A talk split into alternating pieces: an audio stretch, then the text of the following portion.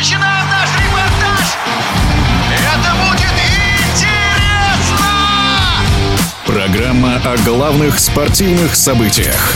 Спортивный интерес. Футбольный клуб «Краснодар» продолжает возглавлять турнирную таблицу российского чемпионата и набирать очки. В 11 туре был повержен Ростов, причем победа оказалась волевой. После первого тайма команда Валерия Карпина обыгрывала «Быков» со счетом 2-0. Но во втором тайме все поменялось. Краснодарцы вернулись в игру и забили три безответных мяча. Заслуженный тренер России Гаджи Гаджиев считает, что эта победа для южан очень важна.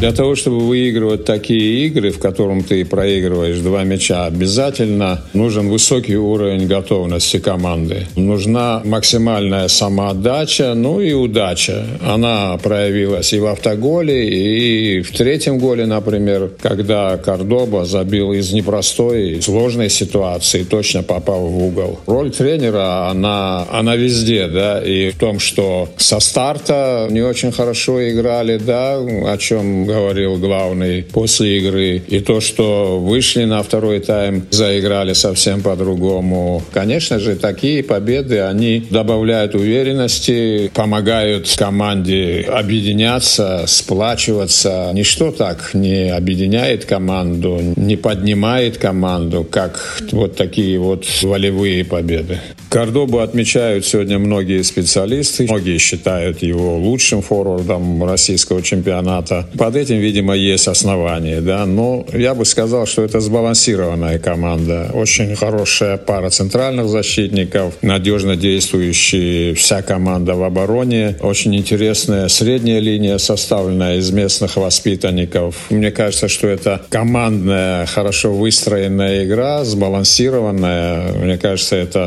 основное достижение Краснодара. Стали ли соперники слабее? Ну, может быть и да, возможно да. Ну, в частности, «Зенит», да. Но все-таки не отметить прогресс в игре команды Краснодара, ну, нельзя. Они, ну, заметно лучше играют, чем играли в прошлые годы.